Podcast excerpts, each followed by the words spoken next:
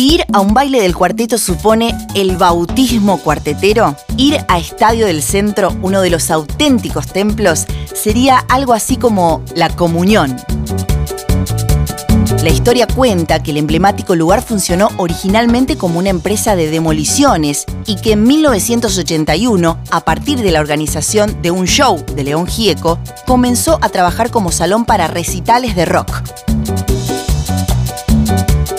Pero en 1982, el cuarteto que salía de los márgenes barriales conquistaría definitivamente el centro a fuerza de las primeras matinés de los domingos con pelusa a la cabeza, para más luego asistir al desembarco de gigantes como Chévere, La Mona o Tru La La con Manolito Cánovas inclaudicable, el tinglado del estadio cobija por miles las historias de varias generaciones de bailarines. Y sobre los artistas se acumulan también fojas de anécdotas. Narrarlas sería una eternidad y digno de una serie documental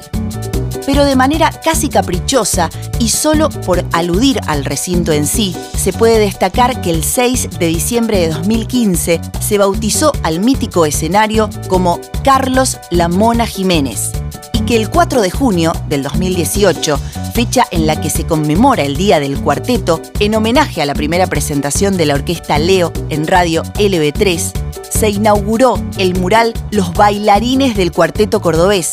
realizado por el artista Juan Martín Juárez. Actualmente, en el estadio, como se lo nombra en la jerga, podemos toparnos artistas como la banda de Carlitos, Ulises Bueno o Damián Córdoba, aunque posiblemente la única certeza sea que, más allá de quien se presente, la noche deberá ser fiel al ritual y culminar con un chori al amanecer.